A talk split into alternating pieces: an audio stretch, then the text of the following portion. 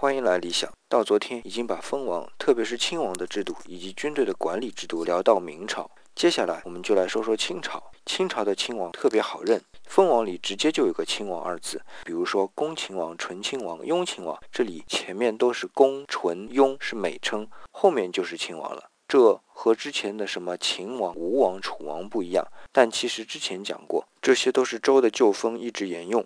但我们也能比较方便的辨识出来，一般情况下一个字的都是亲王，但不是所有的亲王都是一个字。比如说临江王、胶东王、淮南王也都是亲王，就不是一个字的，但至少是个地名，对吧？是地名就有问题，就是让封王有念想，想着这块地和自己有点关系。其实我们讲过，始封可能还有一些些关系，但关系也不大了。如果是虚封，那就是一点关系都没有。既然没关系，索性清朝就将虚进行到底，直接封美称和帝也就挂不上关系了。